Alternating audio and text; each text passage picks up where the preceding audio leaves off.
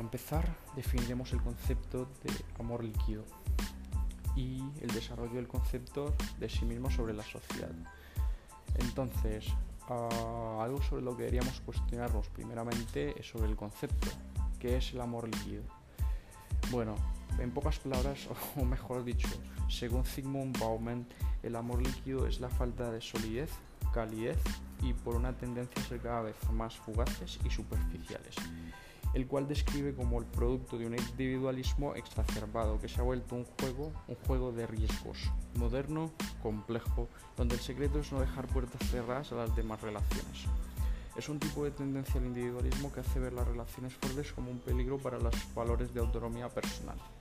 Y bueno, y te preguntarás, ¿y por qué es un riesgo para los valores de autonomía personal?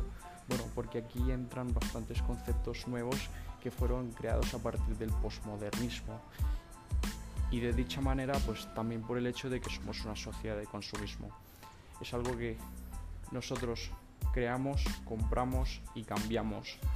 Entonces, de los conceptos que estaba mencionando se encuentran las relaciones por internet, a un derivado de ellos el ghosting, el que Zygmunt Bauman se referiría como un modelo que se exporta al resto de relaciones de la vida real.